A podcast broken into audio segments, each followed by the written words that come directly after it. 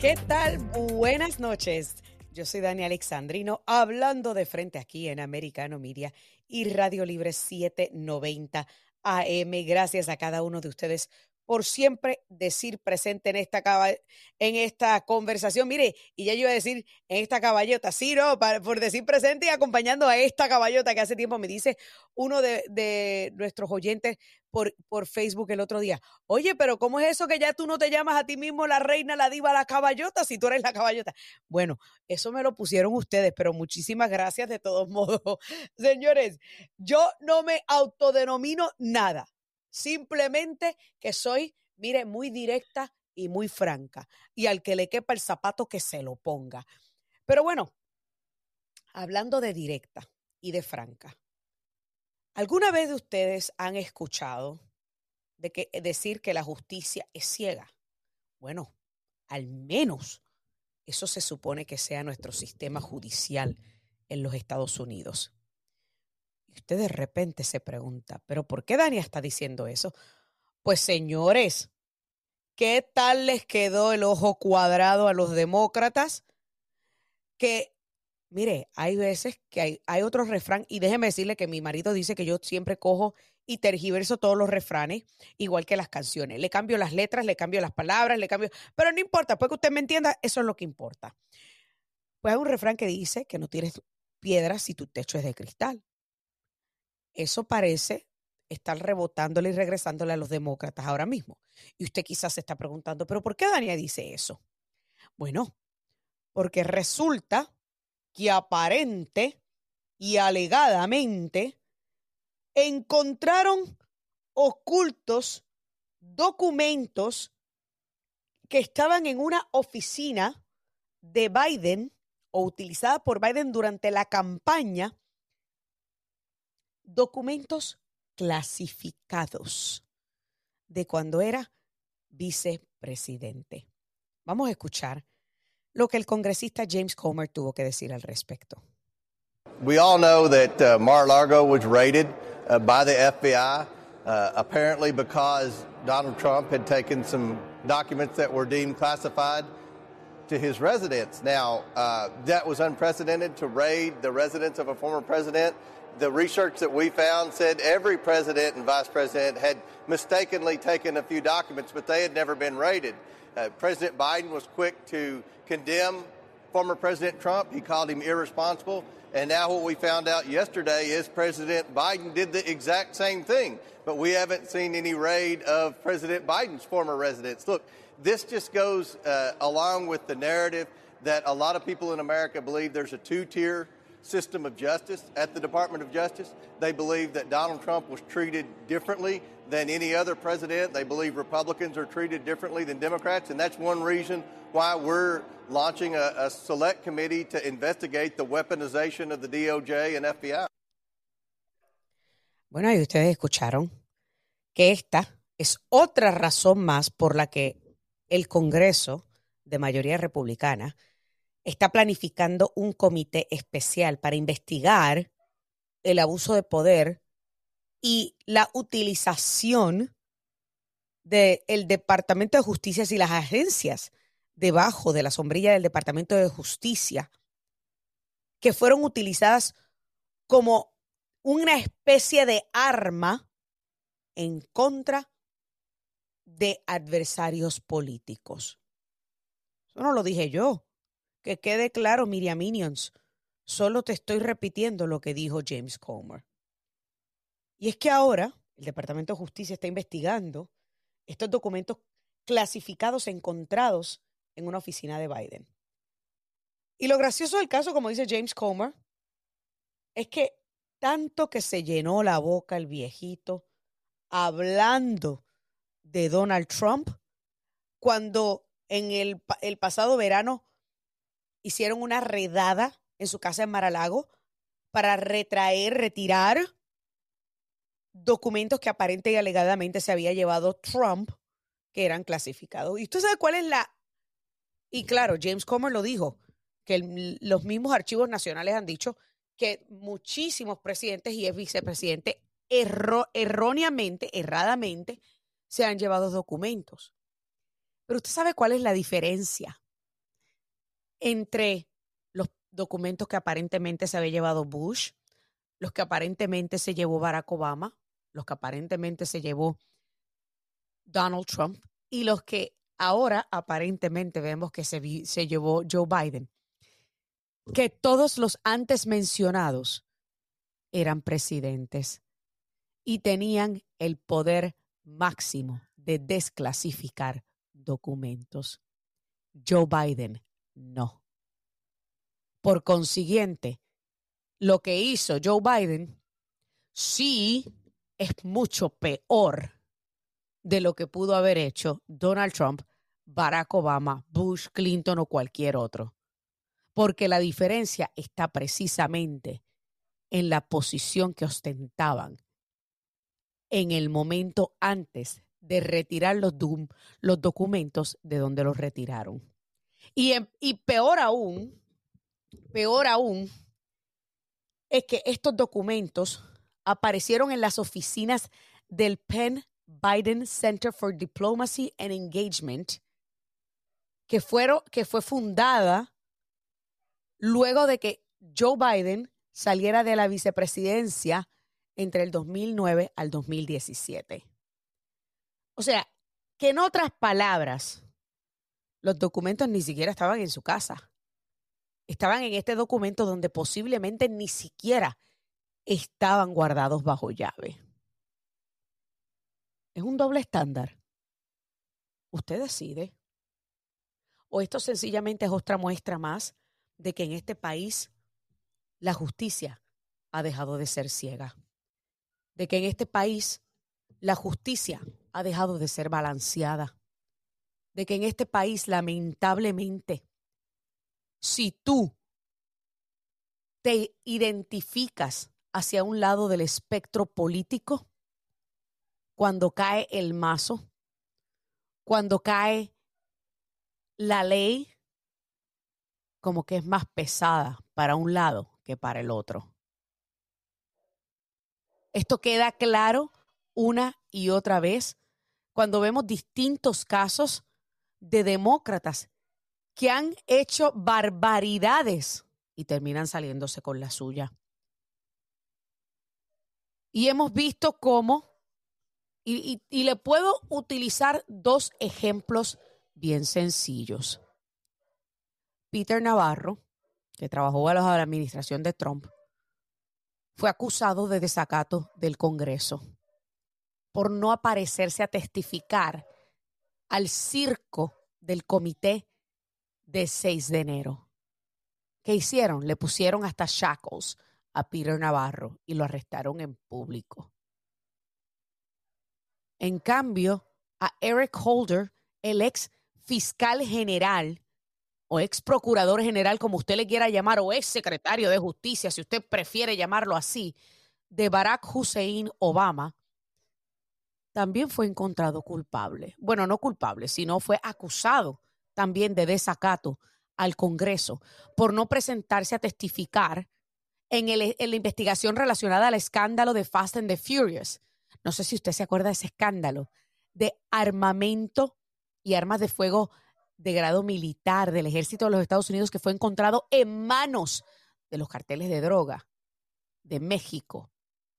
Ah, pero a Eric Holder, ¿cuántos de ustedes vieron que se le hizo una redada? Que lo arrestaron, que le pusieron esposas en los pies y en las, y en las muñecas. Nunca. Porque lamentablemente nuestras agencias federales de ley y orden y nuestro Departamento de Justicia están infiltrados por la putrefacción de la política de izquierda. Porque lamentablemente muchos de esos dejaron de ser verdaderos servidores públicos para convertir, convertirse en batatas políticas. Porque lamentablemente hemos plagado nuestras agencias gubernamentales de gente que a fin de cuentas lo que hacen es favores políticos para que los acomoden en puestos. Y de esto, usted y yo sabemos bastante porque nuestros países son expertos en el arte. Y puedo mencionar a Puerto Rico, por ejemplo. Señores, donde en Puerto Rico, como periodista, me tocó hacer tantas historias precisamente vinculadas a esos favoritismos, a esos, a esas pagas por campañas en donde ubican al hijo del fulanito, al sobrino de Merenjito, porque como Merenjito nos ayudó a hacer campaña, pues vamos a ubicarle al nene en el departamento de energía eléctrica o vamos a ubicarle el nene en el fondo del seguro de Estado. Y cuando usted viene a ver, la eficiencia de esas agencias se va al piso, porque a fin de cuentas, ahí no tienes verdaderos servidores públicos, lo que tienes son batatas políticas que se han convertido en lacras públicas que están ahí para chupar del erario público. Hacemos una pausa y ya regresamos con más de este tema. Buenas noches amigos, continuamos aquí. Dani Alexandrino hablando de frente a través de Americano Media y Radio Libre 790 AM. Pero, ¿qué es lo que significa esto, el que se hayan encontrado estos documentos que aparente y alegadamente estaban en una oficina que había sido utilizada por el hoy presidente Joe Biden en un momento en donde ni siquiera era, era presidente. Para hablarnos un poquito más acerca de esto, me acompaña nuestro director político de Americano Media, mi querido amigo Alfonso Aguilar. Alfonso, buenas noches, bienvenido. Muy buenas noches, Dania. Siempre un placer estar contigo. Me encanta tenerte en el programa porque estos aspectos políticos y legales, qué mejor que discutirlos contigo. Óyeme, óyeme.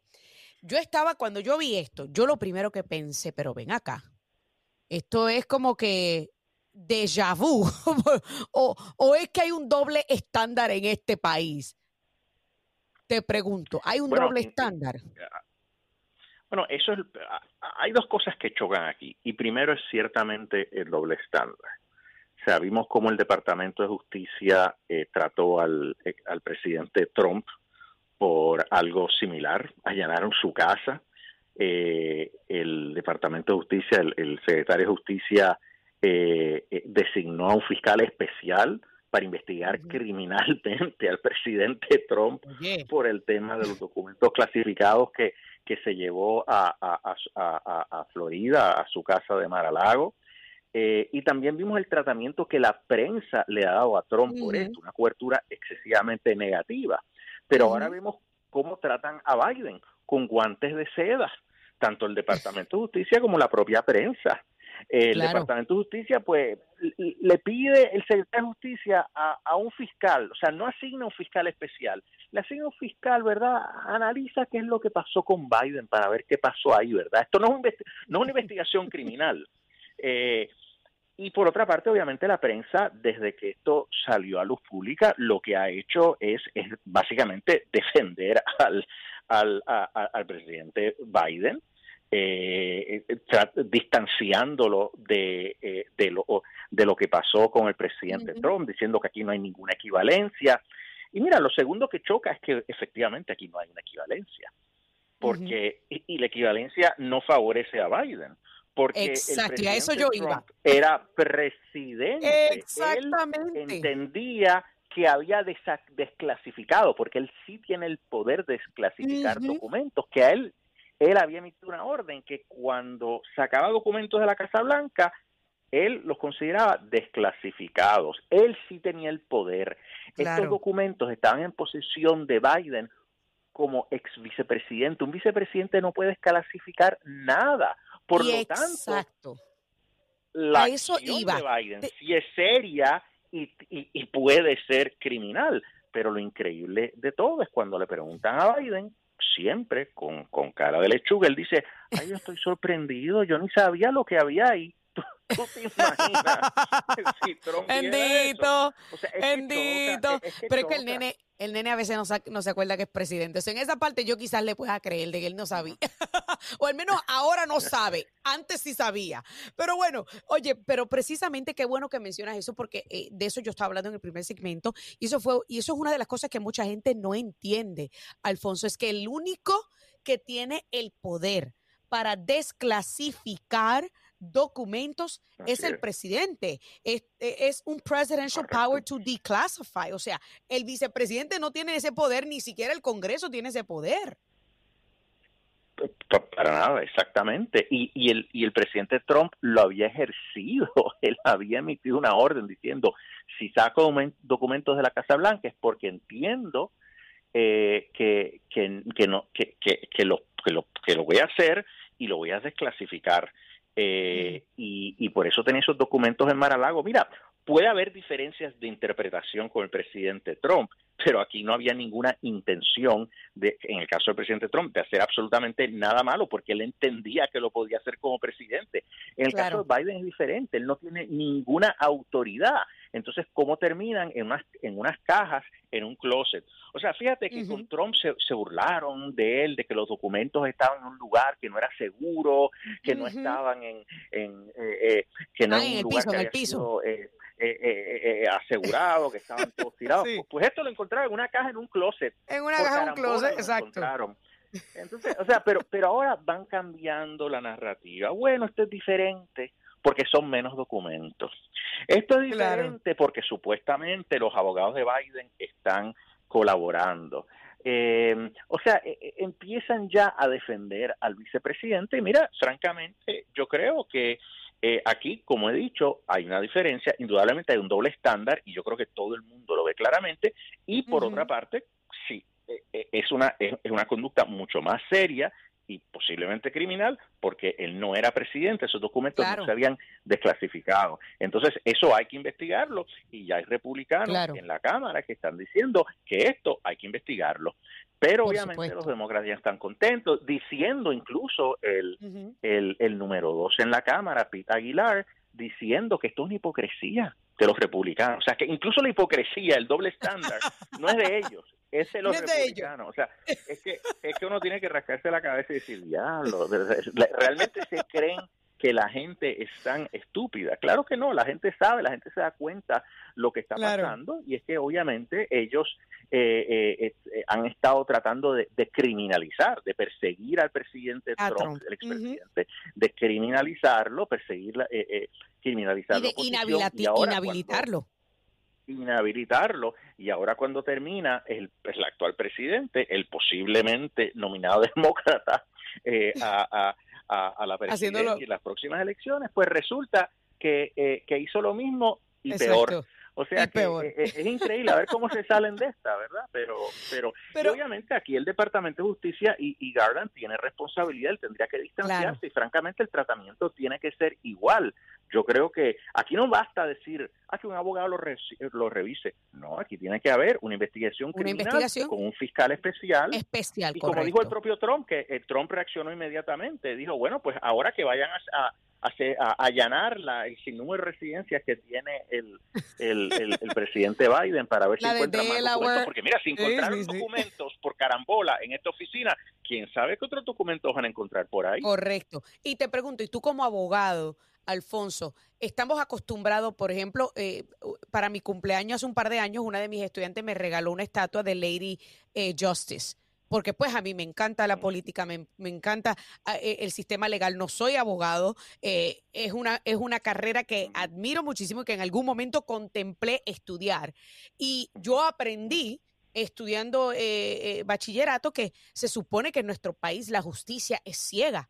Estamos entonces ante evidencia de que lamentablemente la justicia ha dejado de ser ciega en este país. Bueno, aparentemente por lo que vemos del Departamento de Justicia, de esta administración, la justicia no es ciega, es miope. o sea, que cuando le conviene, ve claro, ¿verdad? Y cuando no, pues, este, ay, no, no sabíamos, ¿verdad? Esto, aquí no hay ningún problema, el presidente lo está resolviendo.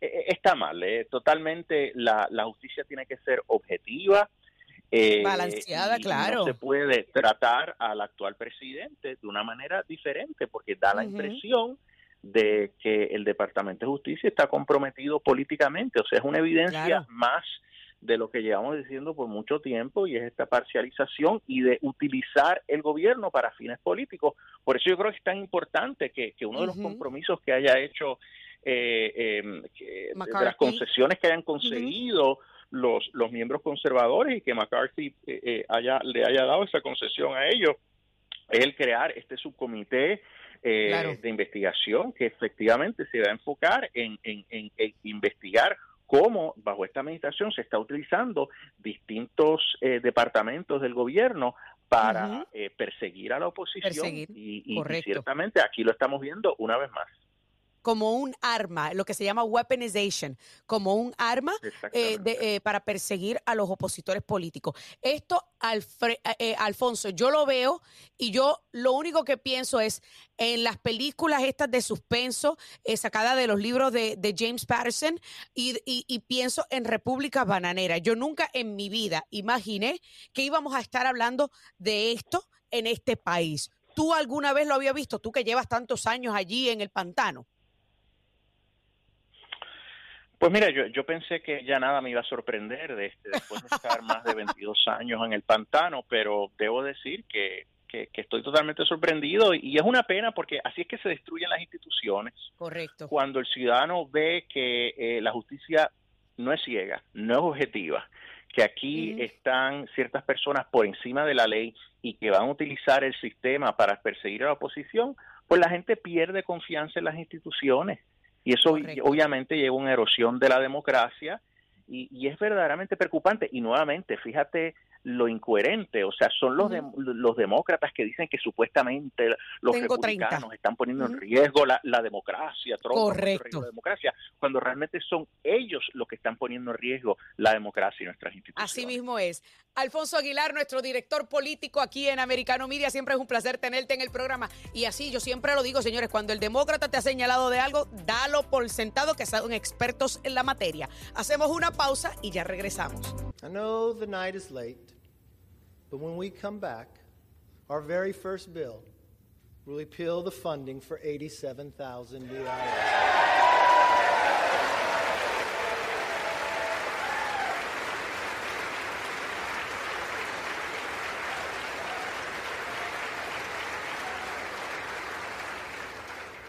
You see, we believe government should be to help you, not go after you. Bueno, ahí ustedes escucharon a la hora portavoz de la Cámara de Representantes, Kevin McCarthy, hablando sobre el proyecto de ley que fue aprobado la noche de ayer para eliminarle fondos a la creación, eliminarle unos 80 mil millones de dólares, creo que era lo que decía, a eh, lo que había aprobado Joe Biden y los demócratas, que buscaba crear 87 mil nuevos agentes para el Servicio de Rentas Internas o IRS, como se le conoce en inglés por sus siglas en inglés. O sea, que yo a ustedes en aquel momento, cuando esto se aprobó, le dije, no se crean el cuento chino, que eso van a ir detrás de los millonarios, detrás de los ricachones. No, señor, ¿usted se cree que ellos van a perseguir a los auspiciadores de sus campañas, a los auspiciadores del pantano? Sí, Miriam Minions, porque a mí me da la gana decirle a los donantes de campaña auspiciadores, porque a fin de cuentas eso es lo que están haciendo, auspiciando a un candidato. Pero anyway, ahora resulta que se está haciendo esto y encima de eso buscan proponer otro proyecto de ley, que todavía no lo he visto bajar a votación, que aparente y alegadamente propone eliminar el servicio de rentas internas. Pero para hablar un poquito más acerca de esto, me acompaña Francisco Semiao, experto en temas gubernamentales. Francisco, buenas noches, bienvenido. Dani Alexandrino hablando de frente. Buenas noches, Dania, siempre un placer y saludos a los que están sintonizando. Y usted tiene mucha, mucha razón y no solamente este, nosotros como conservadores que somos más inteligentes que los demócratas, ah, que hay prueba, no solamente es un, instinto historial que hemos visto siempre del lado opuesto, pero está documentado por el propio Congressional Budget Office, la propia oficina que uh, sobrevé los, los accesorios ah, financieros del Congreso que eh, los demócratas están mintiendo porque de ese presupuesto, de esa ley que pasaron para aprobar estos 80 mil billones de dólares, que dicen que están eh, un estimado que lo mínimo 20 millones de dólares en nuevo dinero va a entrar por medio de esa auditoría de personas ganando menos de 400 mil dólares. Correcto, menos de 400 mil dólares. Han estado mintiendo en cara, en frente a la cara de los ciudadanos americanos, diciendo que ah, estos 80 mil billones no van para conseguir más agentes. Pura, pura mentira si 45 mil billones de dólares de esos 80 exactamente van y están este, notados para enforzar los impuestos. Claro. Apenas 3.18 este, billones va para, como dice, servicios. Puras, puras mentiras.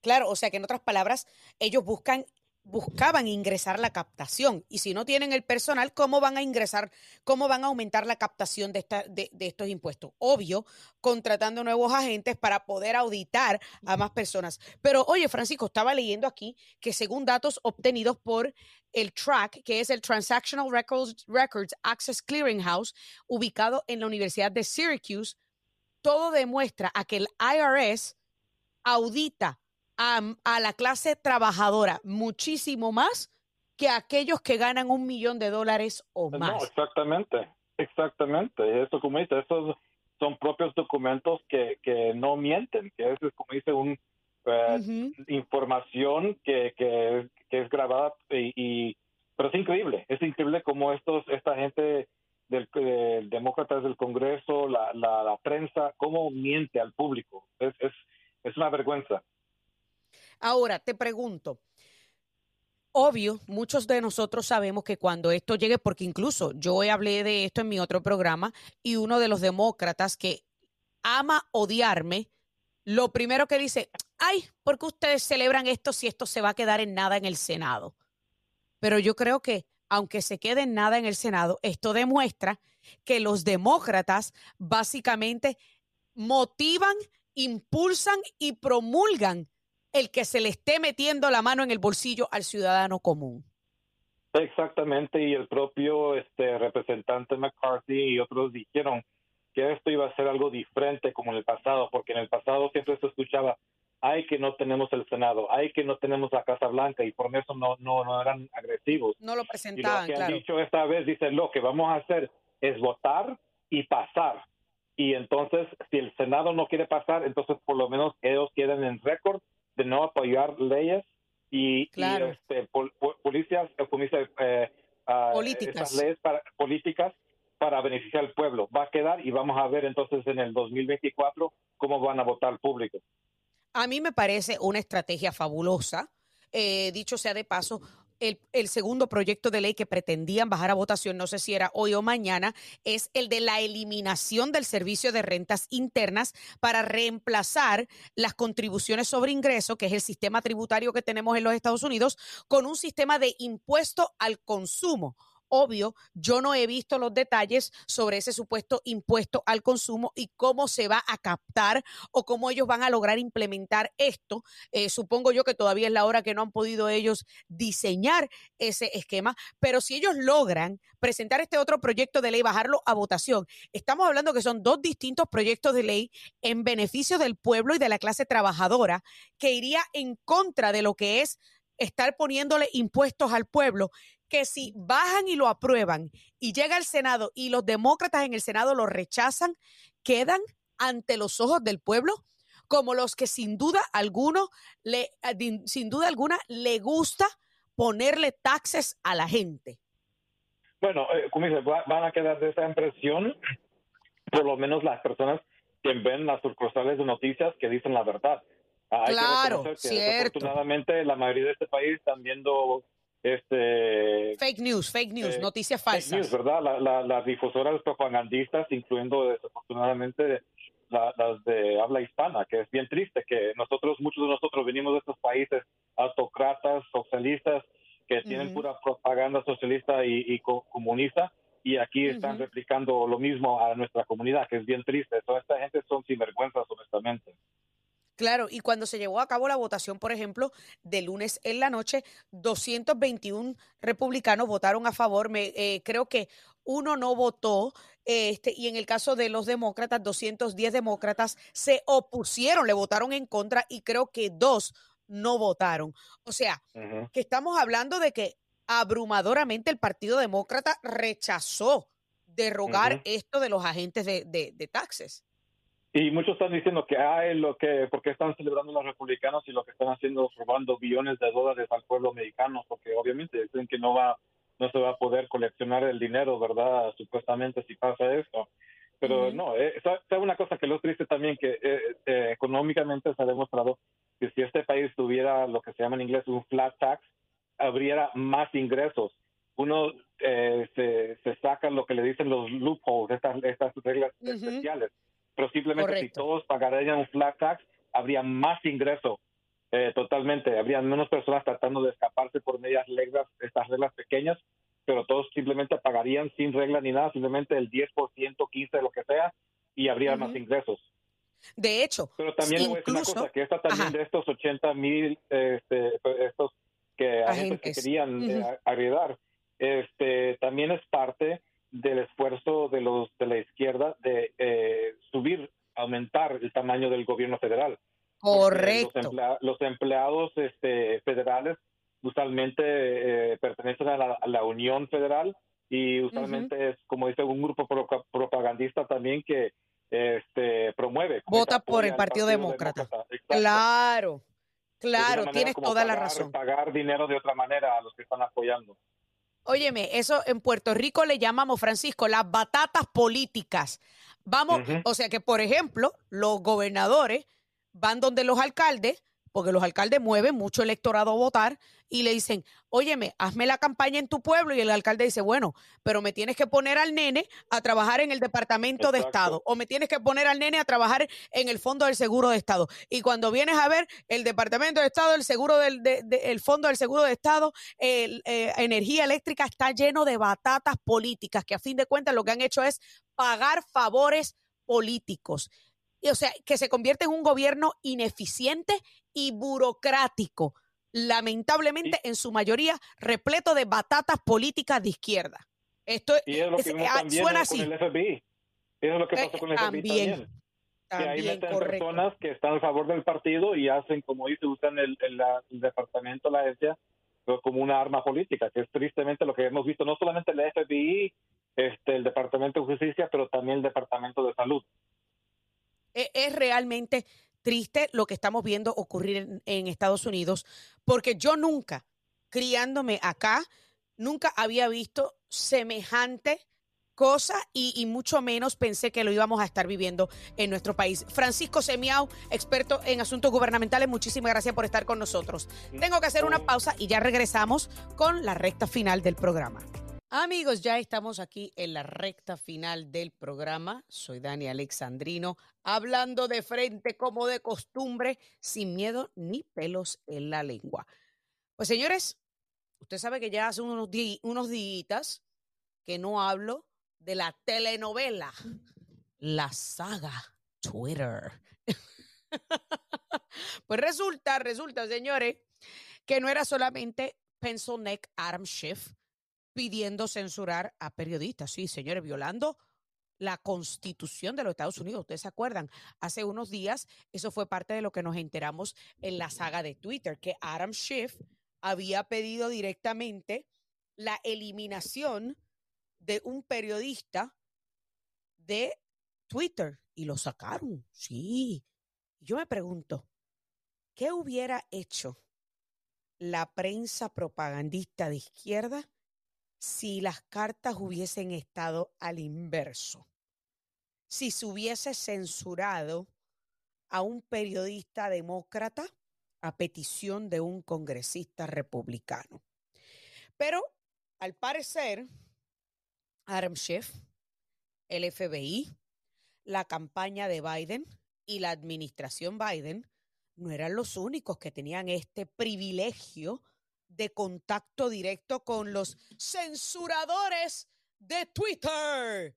Pues resulta, señores, que Pfizer, Pfizer también lo tenía, así como usted lo, así como usted lo escucha. en la tercera instalación de la saga Twitter, nos enteramos que el miembro de la Junta de Gobierno de Pfizer, el doctor Scott Gottlieb, había estado señalando distintos tweets que cuestionaban la vacuna. claro, porque recuerda que tú no tienes libre albedrío bajo el régimen Biden. Tú no puedes negarte a una vacuna y mucho menos decir que la inmunidad por haberte enfermado es superior a la inmunidad de la puya.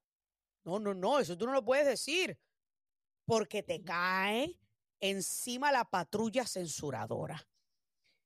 Pues según nos enteramos con esta más reciente saga o instalación de la saga de Twitter, aparente y alegadamente, Twitter respondía a todas las peticiones, particularmente de Scott Goldie, que también perteneció, era comisionado de la FDA y un miembro activo de la junta directiva de Pfizer y de la vacuna, o sea, de, encargado de la vacuna, básicamente tenía acceso directo para exigir que se eliminara ciertas, ciertos tweets de ciertas personas.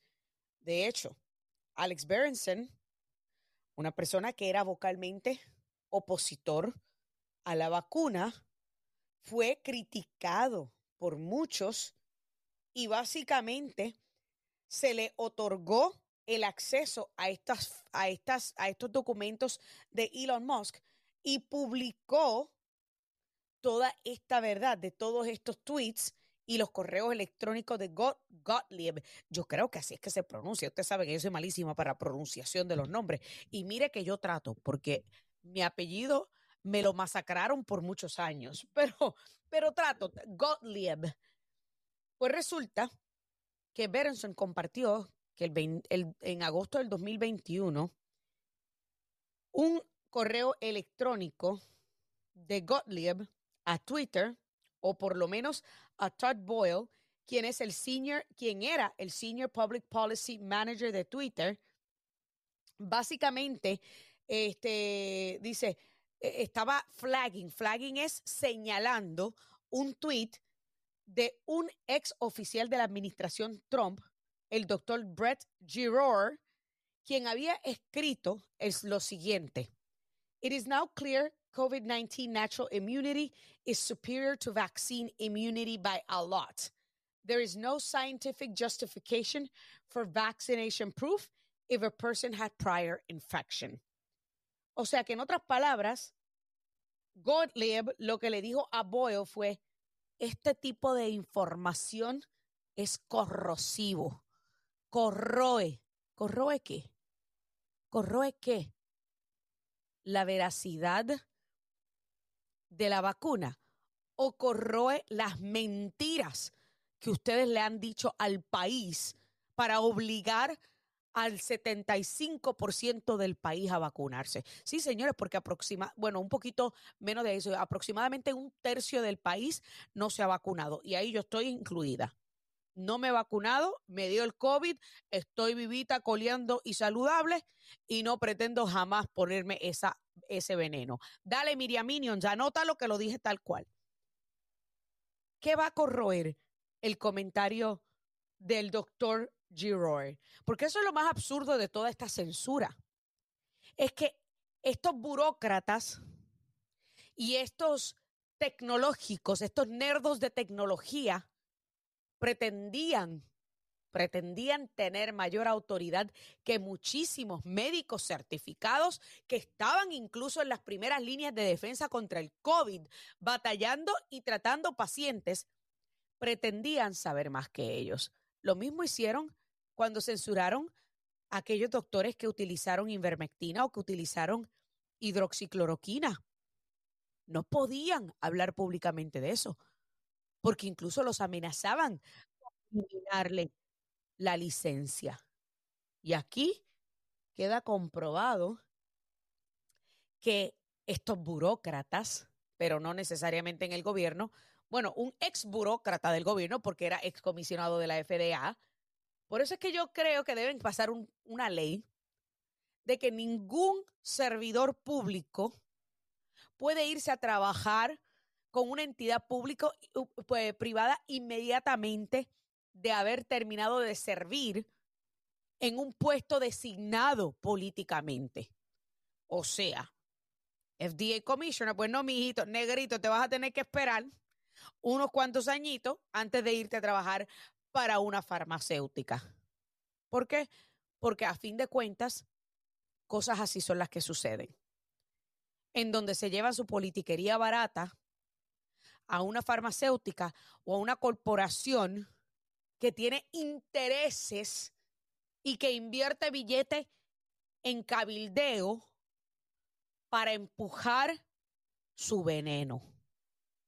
Y vuelvo y repito, aproximadamente un tercio del país no se ha vacunado y esos fuimos los que fuimos censurados, fuimos los que nos atacaron, fuimos blanco de ataques, de burlas, de señalamientos, sencillamente porque creemos en la libertad individual y criterio propio para determinar qué ponernos o, no, qué, o qué no ponernos en nuestro cuerpo. Pero esta administración de pacotilla, esta, este régimen totalitario que tenemos como gobierno, se le ha olvidado algo bien sencillo, que somos una nación enferma y tú no puedes solucionar las enfermedades de una nación enferma de una manera impositiva. Tienes que cambiar la manera en la que le haces, lo que se llama el approach. Y tienes que comenzar con la educación. Y si tú quieres convencer, óyeme, la verdad convence, no grita. Y parte de gritar es obligar. Y eso fue lo que pretendieron hacer con esta vacuna. Y aquí queda claro que tras bastidores estaban amapuchando, estaban aplastando a aquellos que se atrevían a decir lo contrario. Señores, nuevamente el tiempo me da la razón. Lamentablemente se me acabó el tiempo aquí en esta edición de Dani Alexandrino hablando de frente, recordándote que tu cita con toda la verdad que otros te ocultan en su intento de manipularte es junto a esta tu amiga servidora, la reina, la diva, la caballota, Dani Alexandrino hablando de frente. Buenas noches y que Dios me los bendiga. This podcast is a part of the C Suite Radio Network. For more top business podcasts, visit c-suiteradio.com.